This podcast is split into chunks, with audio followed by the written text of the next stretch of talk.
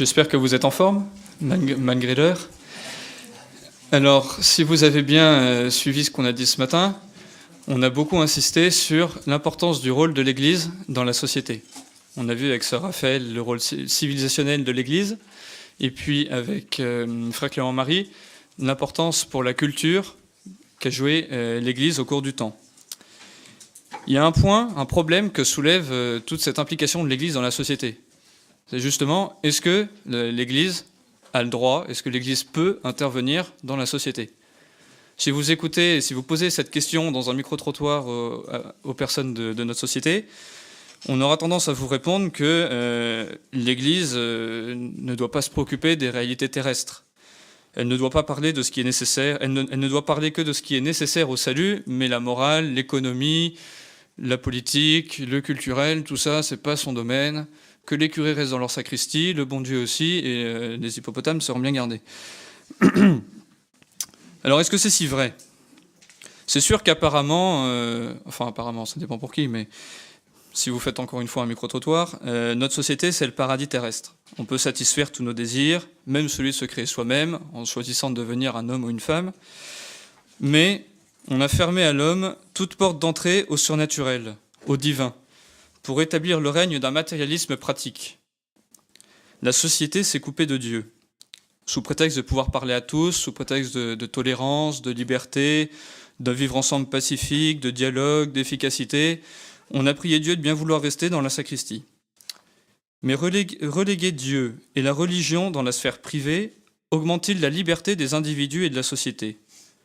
Est-ce que le pouvoir politique qui fait en sorte, ou qui voudrait faire en sorte que justement ce soit le paradis sur Terre, est-ce que ce pouvoir politique est un absolu, un tout qui a tout pouvoir sur les individus, ou est-ce qu'il existe autre chose de plus grand pour l'homme qui le comble encore plus et définitivement? En d'autres termes, est-ce que l'État, c'est un nouveau Dieu, ou est-ce qu'il faut le comprendre dans une juste place par rapport à ce que nous, on va dire comme étant le seul vrai et unique Dieu, le Dieu Trinité, le Dieu d'amour? Et c'est vrai qu'aujourd'hui, l'homme ne sait plus qui il est, ni d'où il vient, ni où il va. Et c'est là qu'on commence à entrevoir que l'État, malgré toutes les possibilités qu'il offre, on parle d'État-providence, l'État n'est pas le tout de la personne. Il ne répond pas à toutes les exigences de la nature humaine, parce qu'il ne comble pas sa soif de Dieu. Dès lors, comment on peut penser une juste relation entre le domaine politique, qui on va le voir est essentiel à la nature humaine, mais aussi avec le domaine spirituel? Alors c'est sûr, vous voyez bien que c'est pas évident de répondre à la question. Comment concevoir un rôle social de l'Église dans un contexte de pluralisme religieux? Comment un État laïque peut-il se comporter vis-à-vis du religieux? Comment le croyant, comment nous, on peut se situer dans un État qui, euh, qui, est bien obligé de reconnaître que sur son sol national, il y a différentes religions qui cohabitent? Comment nous, concrètement, on, on doit se situer? Qu'est-ce qu'on doit faire?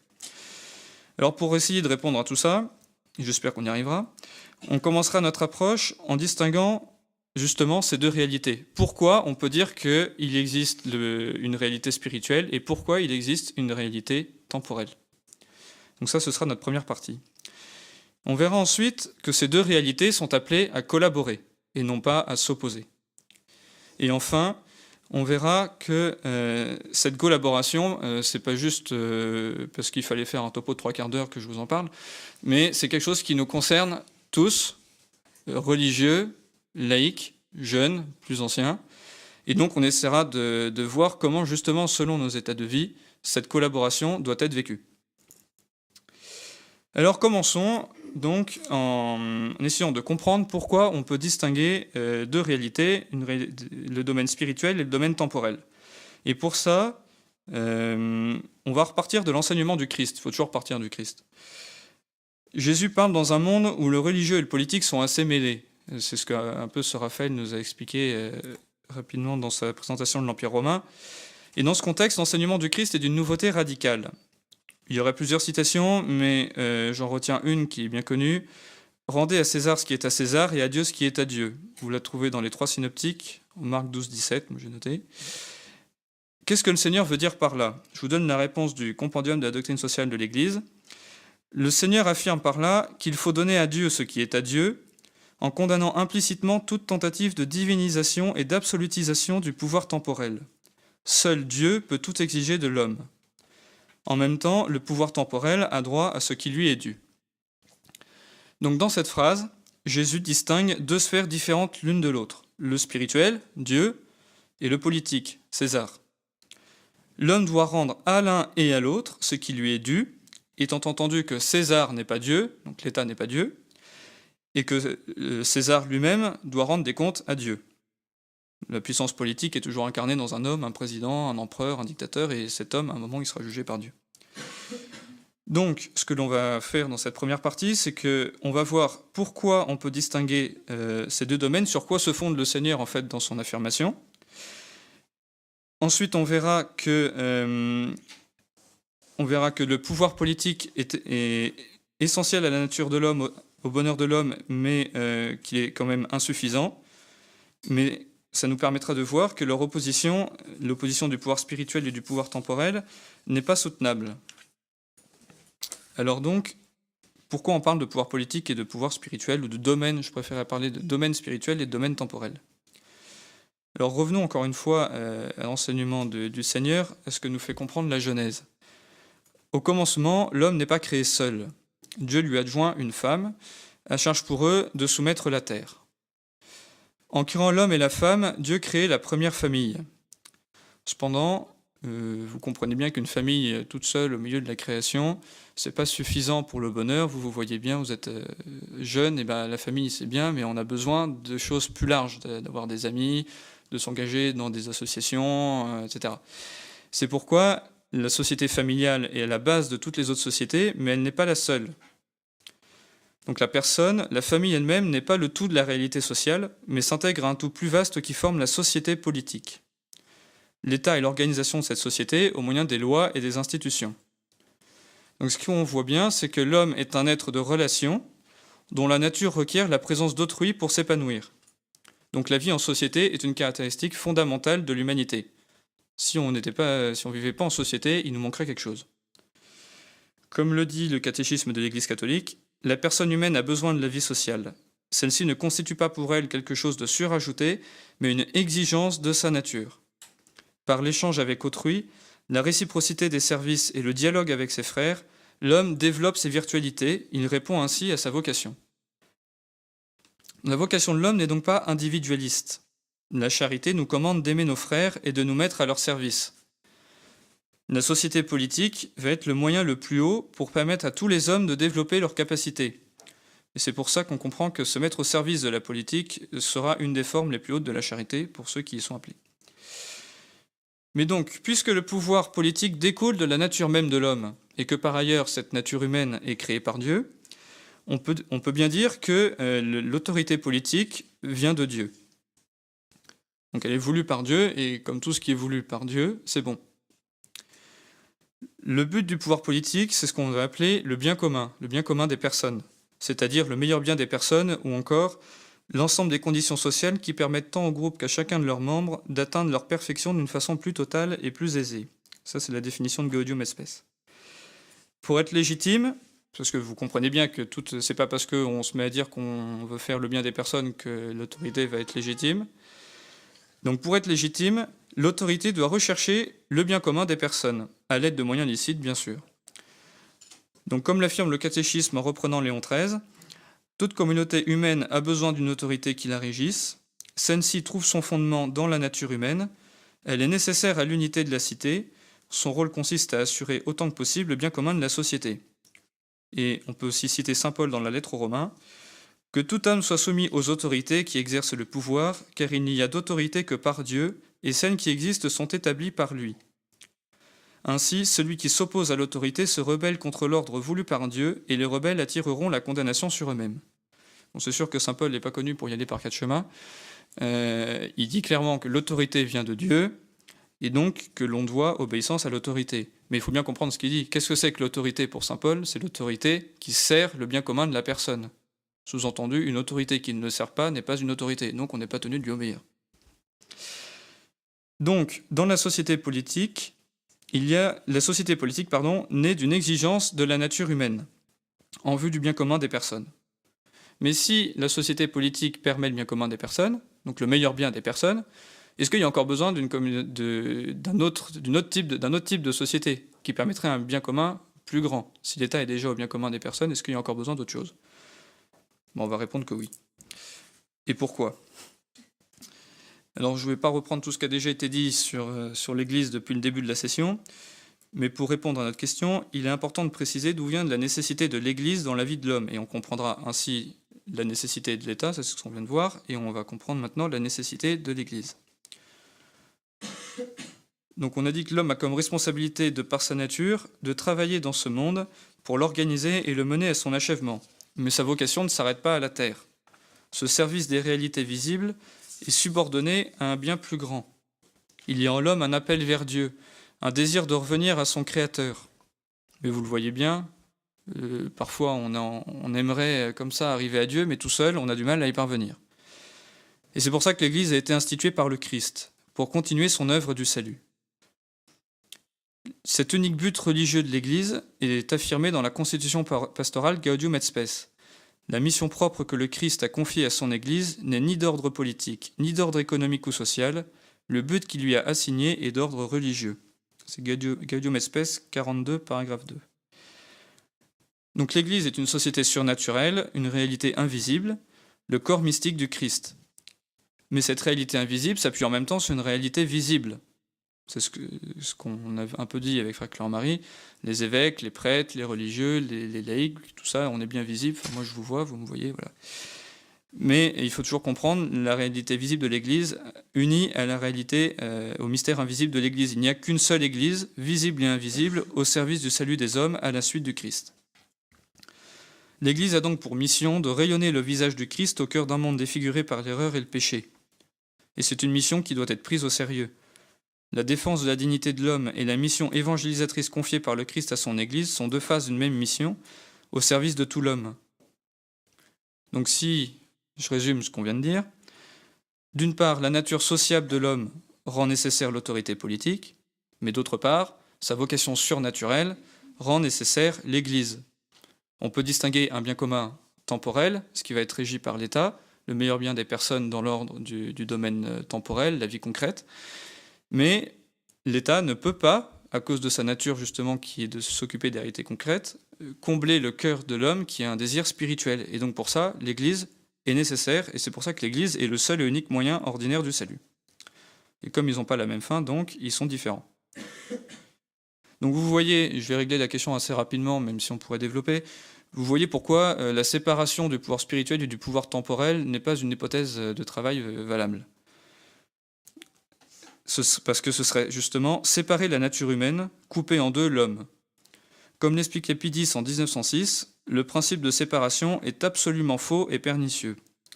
Il est une injure au Créateur, qui a créé l'homme en vue de qu'il s'investisse dans le domaine euh, temporel et qu'il a créé en vue du salut. Donc c'est une injure au Créateur, fondateur des sociétés humaines. C'est aussi une négation de l'ordre surnaturel, puisque quand l'État se sépare du domaine spirituel, c'est comme s'il niait l'existence et la pertinence de ce domaine spirituel. Et donc c'est un bouleversement de l'ordre établi par Dieu. Donc si la séparation n'est pas une solution, c'est parce qu'elle s'oppose aux exigences fondamentales de la nature de l'homme en niant sa dimension fondamentale qui est sa fin surnaturelle. Mais alors que faire? Est-ce qu'on peut vraiment tenir ensemble les deux sphères que le Seigneur nous invite à, soigneusement distinguer sans les opposer? C'est-à-dire que là où on en est, on a distingué deux domaines, mais maintenant qu'est-ce qu'on fait? Est-ce qu'il euh, faut que chacun reste chez soi? Enfin, la religion c'est chez soi, et puis euh, quand on est dans la société, on, vit autrement. Là, il y, a bien deux domaines apparemment qui n'empiètent pas les uns sur les autres, qui peuvent se respecter mutuellement, mais euh, il y, a quand même une, une certaine séparation. Alors est-ce que c'est ça à quoi le Seigneur nous appelle ou est-ce qu'il faut euh, envisager autre chose? Donc c'est ce que l'on va voir dans notre deuxième partie, la nécessité de la collaboration entre le domaine spirituel et le domaine temporel. Donc on a dit que l'homme, créé à l'image et à la ressemblance de Dieu, est un être fait pour le ciel et pour la relation avec les autres hommes. L'homme est un être pour Dieu et pour les autres. Cette tendance à la socialisation trouve dans la société politique son accomplissement, mais le désir fondamental de la personne, le désir de Dieu, ne peut trouver dans aucune structure terrestre son assouvissement. Seule l'Église, qui vient du Christ, peut conduire l'homme à Dieu, puisqu'elle est elle-même le corps mystique du Christ dans le monde d'aujourd'hui. Donc l'Église a quelque chose à apporter à la société, c'est ce qu'on va commencer par voir. Cet apport, cependant, ne remplace pas l'action de l'État, qui est autonome, dans son domaine propre, mais qui doit soutenir l'action de l'Église et la reconnaître. C'est un peu, on pourrait dire, ce que César doit rendre à Dieu. Et donc c'est ce qu'on verra dans une deuxième partie. Donc d'abord, ce que l'Église peut apporter à la société. Non seulement elle le peut d'ailleurs, mais elle le doit. Ayant reçu du Christ la vérité sur l'homme et sur la foi, l'Église est véritablement experte en humanité. C'est une expression de Paul VI. Elle connaît le cœur de l'homme et n'a de cesse que sa dignité soit respectée en tout lieu et en tout temps. L'Église est comme le Christ au moment de la multiplication des pains. L'Église a compassion de cette foule. Elle est comme une mère, elle est pleine de sollicitude pour ses enfants et s'intéresse aux conditions réelles de leur vie. Vous comprenez ainsi pourquoi l'Église ne peut pas se désintéresser de la question sociale, de l'anthropologie, de la morale. Tous ces domaines révèlent la beauté du dessein de Dieu sur l'homme et sont le lieu où l'homme développe les potentialités mises en lui par son Créateur. Il est donc vital que ces domaines soient éclairés par la vérité. L'Église rend ce service et appelle tous les hommes de bonne volonté qui recherchent droitement la vérité par leur intelligence à se joindre à elle pour défendre et promouvoir la dignité de la personne. En faisant ça, il n'y a pas d'ingérence dans un domaine qui, ne serait pas le sien. L'Église apporte au monde donc son patrimoine intellectuel, son expérience, mais aussi son action. C'est ce qu'a développé euh, Sœur Raphaël et puis un peu Frère Clément-Marie tout à l'heure. Qui pourra dire le nombre de catholiques qui, au nom de leur foi et au long des âges, se sont engagés pour améliorer le sort de leurs frères en humanité Écoles, hôpitaux, fonds d'assistance aux plus démunis, dispensaires dans les pays les plus pauvres, orphelinats, lois sociales, j'en passe et des meilleurs, les œuvres sociales menées à bien par des laïcs et par des membres de la hiérarchie de l'Église sont innombrables. Cette contribution s'est toujours faite cependant dans le respect de la liberté des personnes. Nul ne peut être obligé d'agir contre sa conscience, ce qui ne veut pas dire que tout se vaut ni que l'homme peut être indifférent à la vérité. Mais tout en respectant cette liberté, l'Église s'engage pour défendre le véritable développement de la personne, pour défendre sa véritable dignité. Et l'Église le fait parce qu'elle appartient au Christ, elle est éclairée par lui de la lumière de la vérité, et donc elle ne peut pas mettre cette lumière sous le boisseau, mais elle doit la rayonner au cœur du monde. Donc l'Église rend à la société le service de la vérité et d'une action sociale et politique de ses membres ancrée dans une véritable compréhension de la dignité de la personne. la question qui se pose maintenant, c'est de savoir comment le pouvoir politique doit se comporter vis-à-vis de l'Église. Parce que la fin temporelle de l'homme et sa fin surnaturelle sont distinctes, le domaine temporel jouit d'une véritable autonomie, c'est à l'homme qu'il revient, grâce à sa raison, sa capacité de relation, son expérience, de l'organiser. Comme le dit le compendium de la doctrine sociale, l'Église n'a pas un domaine de compétence spécifique en ce qui concerne la structure de la communauté politique. Elle se rappelle ce qu'a dit le Seigneur à l'homme au moment de le créer, c'est à l'homme qu'il appartient de soumettre la terre.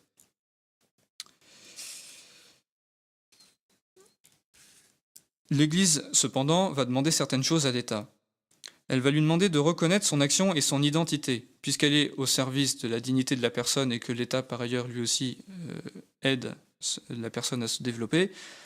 Il y a une certaine aide que l'Église, par ses structures, va pouvoir apporter à l'État. Mais donc, il faut que l'État reconnaisse son action et son identité. Mais l'Église va plus loin. Elle veut pouvoir faire entendre sa voix pour défendre la vérité, pour rappeler aux législateurs ses devoirs. L'Église, on dit, elle est infaillible en matière de foi et de mœurs. Parfois, le législateur, lui, il n'est pas infaillible. Enfin, il n'est pas infaillible et parfois il se trompe. Et donc, l'Église, elle ne peut pas se taire. Elle est dépositaire de cette vérité et elle est obligée de la, donner. Et c'est pour, pourquoi elle demande à l'État de ne pas lui interdire de s'exprimer. Et en faisant ça, ce n'est pas une ingérence dans les affaires de l'État. Ce n'est pas l'Église qui vote les lois, ni même qui les écrit. Mais c'est une conséquence de son rôle de servante de la vérité. L'amour de Dieu et l'amour des hommes qui lui sont confiés poussent l'Église à ne pas se taire pour qu'il y ait cette saine relation entre le, pouvoir, le domaine spirituel et le domaine temporel, il faut certaines conditions, dont la première et la plus importante est la liberté religieuse. Alors, Frère Xavier reviendra tout à l'heure, je crois. Euh, rapidement, pour expliquer ce qu'on entend par liberté religieuse, c'est un terme qui a suscité beaucoup de débats. Euh, ce qu'on entend par là, c'est le principe qui interdit à l'État d'imposer à ses citoyens une quelconque croyance religieuse. On adhère à la foi dans un acte de conscience, dans un acte qui engage sa conscience. Or, cette conscience, c'est un sanctuaire qui ne peut pas être violé par personne. Nul ne peut être forcé d'agir contre sa conscience. C'est l'amour qui doit ouvrir les cœurs et non pas la violence. La liberté religieuse est importante parce qu'elle va permettre l'établissement de relations apaisées entre les religions et l'État. Elle va aussi donner le champ d'action nécessaire à l'Église pour promouvoir la vérité et en témoigner ouvertement. La collaboration que l'on voit euh, se dessiner entre le, pouvoir spirituel et le pouvoir temporel, ça permet à l'État de ne pas se situer comme source absolue du bien, et ni du mal d'ailleurs. La fin de l'État n'est pas la fin de l'Église, et donc il ne peut pas se substituer à elle. Ils sont cependant autonomes dans leur domaine propre, mais ils doivent collaborer, car tous deux sont au service de la vocation personnelle et sociale du même homme. Défendre l'autonomie du pouvoir politique, c'est reconnaître l'homme responsable de l'édification de la société. Dès lors, pour nous, chrétiens et citoyens, qu'est-ce qu'on fait concrètement? Parce que c'est bien beau de dire que l'Église et l'État sont au service de la personne, que euh, la collaboration doit être pacifique, etc. Mais au final, euh, la collaboration, elle se fait par, par nous, les chrétiens, la manière dont on va vivre dans la société et, dont on va, et la manière dont on va vivre notre vie de foi. Alors donc, quelle est la, quelle action concrète du chrétien? Comment le chrétien peut-il rendre à César et rendre à Dieu? Bon, peut-être que la question est la réponse pardon, est évidente pour vous, mais euh, elle mérite d'être posée parce que pendant longtemps en France puis en Occident euh, plus largement, on a vanté les bienfaits de, l'enfouissement pour porter du fruit. Il faut être un peu comme euh, le levain dans la pâte. Pas besoin d'être un grand cuisinier pour comprendre que quand vous mettez du levain dans une pâte, vous ne le voyez plus. Et pourtant, son action euh, est, essentielle pour que la pâte euh, gonfle. Et c'est pas faux d'ailleurs. Mais le levain, il reste levain. Et souvent, on a voulu dire par là qu'il fallait abandonner tout signe distinctif, tout dialogue clair, toute annonce claire de la foi et se contenter simplement de, témoignages et d'actions sociales pour euh, faire en sorte que, pour améliorer les conditions de nos frères en humanité, etc. Et sauf qu'on voit euh, que ça n'a pas vraiment porté tous les fruits qu'on aurait voulu, puisque euh, on peut dire que depuis 40 ou 50 ans, la société n'a plus vraiment beaucoup d'éléments chrétiens en elle. Parce qu'en réalité, L'action sociale du chrétien est une exigence de la vie baptismale et la mission ne nie pas la distinction des deux sphères temporelles et politiques. Alors on peut distinguer euh, deux, modes d'action différents. On va d'abord parler euh, de la hiérarchie de l'Église et puis des religieux. Et puis ensuite on parlera euh, des laïcs. Alors d'abord donc la hiérarchie et puis les religieux. À ceux qui ont tout quitté pour le Christ, appartient le rôle de sanctifier l'Église et le monde par leurs prières.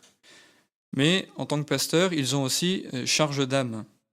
Ils ont le devoir, la responsabilité d'éclairer ceux qui leur sont confiés quant au bien et au vrai. Le troupeau qui leur est confié est plus large que les croyants de leur territoire. Ils doivent rappeler à tous la vérité morale, fondement de la légitimité de l'État et de son action. Il leur appartient de guider leurs brebis pour éclairer leur action et de fortifier ceux qui, par leur témoignage de vie et leur action, promeuvent dans la société la vérité et le bien de la personne, parfois à rebours des institutions. Le travail de l'Église est de rendre les hommes capables de bien construire le monde, de l'orienter vers Dieu par le Christ.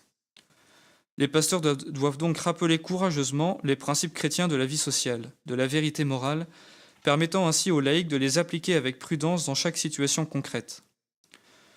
L'enseignement de l'Église donne ainsi rarement de consignes concrètes. Et parfois, on peut être un peu euh, dépité, on voudrait bien que on nous dise pour qui il faut voter, ou euh, qu'est-ce qu'il faut mettre en place comme mécanisme pour sortir de la crise économique.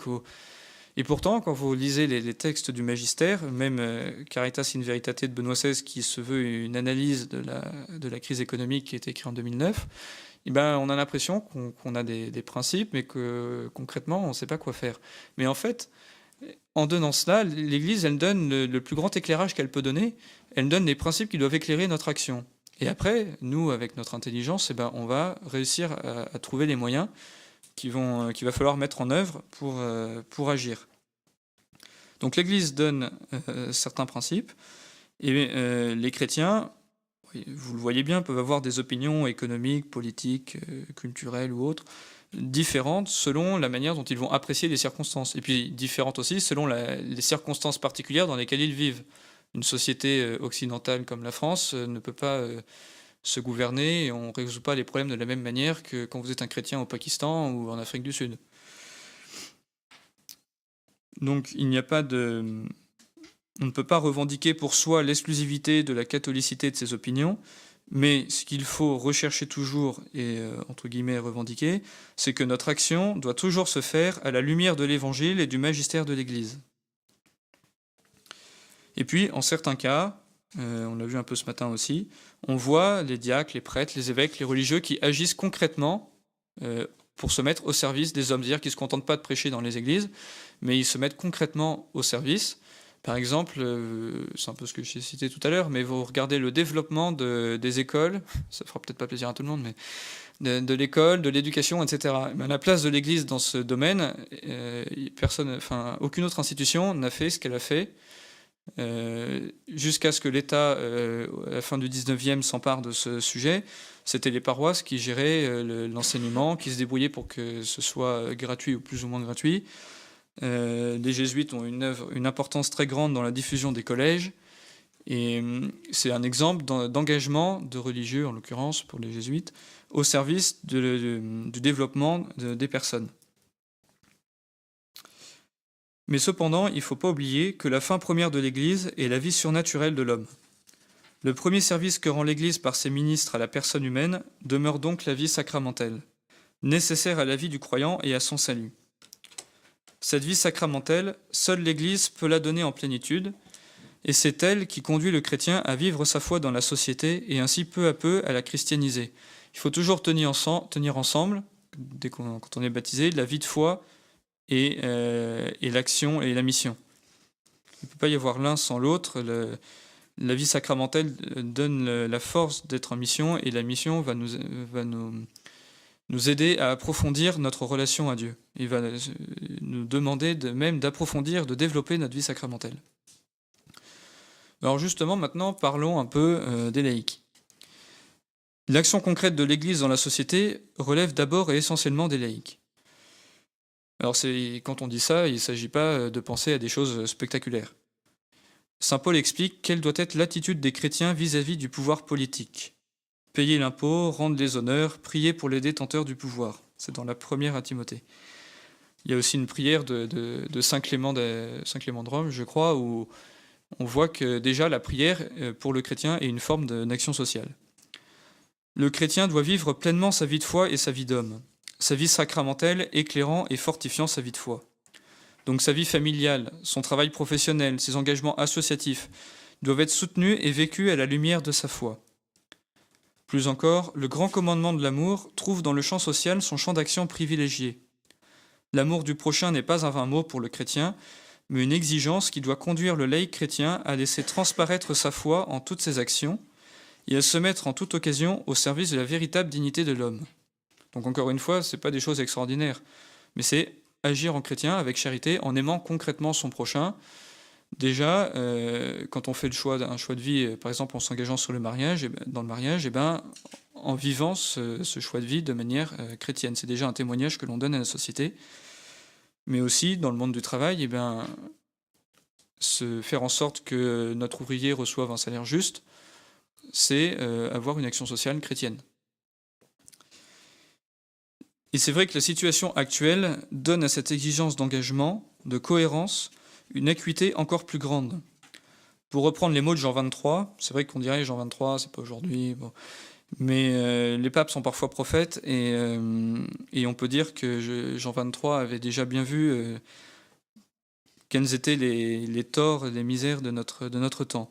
Donc Jean 23 dit dans, dans l'encyclique Mater et Magistra, Nul de ceux qui se déclarent chrétiens ne pourrait ne pas se sentir obligé d'améliorer les institutions temporelles par respect pour la dignité humaine et pour éliminer les obstacles à la diffusion du bien. Donc on voit un peu le, cap qui est, qui est fixé, chacun selon son charisme, chacun à sa tâche, par une vie chrétienne cohérente, doit euh, diffuser ce bien et ainsi peu à peu transformer les, les institutions, la société.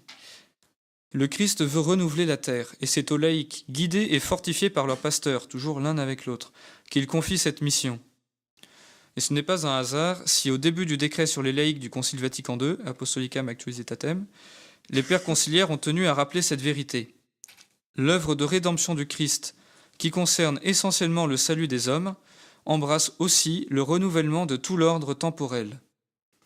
Le dessein de Dieu sur le monde est que l'homme le construise et le rende plus parfait. Et si le chrétien ne le fait pas, qui le fera? On ne peut donc pas dissocier vie chrétienne et vie, et vie sociale. Le baptisé est un être social, inséré dans une société certes imparfaite, mais qui doit imprégner du Christ. Le visage de Christ brille sur l'Église, qui le rayonne auprès du monde par sa sainteté et par la vie chrétienne de ses membres au milieu du monde. Pasteurs et laïcs ont la responsabilité, chacun selon leur ministère, d'édifier un monde toujours plus évangélique. Alors si on veut essayer de conclure tout ce qu'on vient de dire pour qu'il vous reste quelque chose d'un peu clair euh, dans l'esprit, euh, pour comprendre la juste relation entre le pouvoir politique et Dieu, il faut donc revenir à la radicalité de l'enseignement du Christ.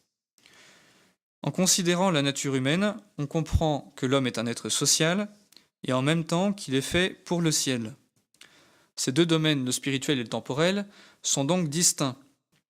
Donc l'Église et l'État, dans leur champ de compétences propres, sont autonomes.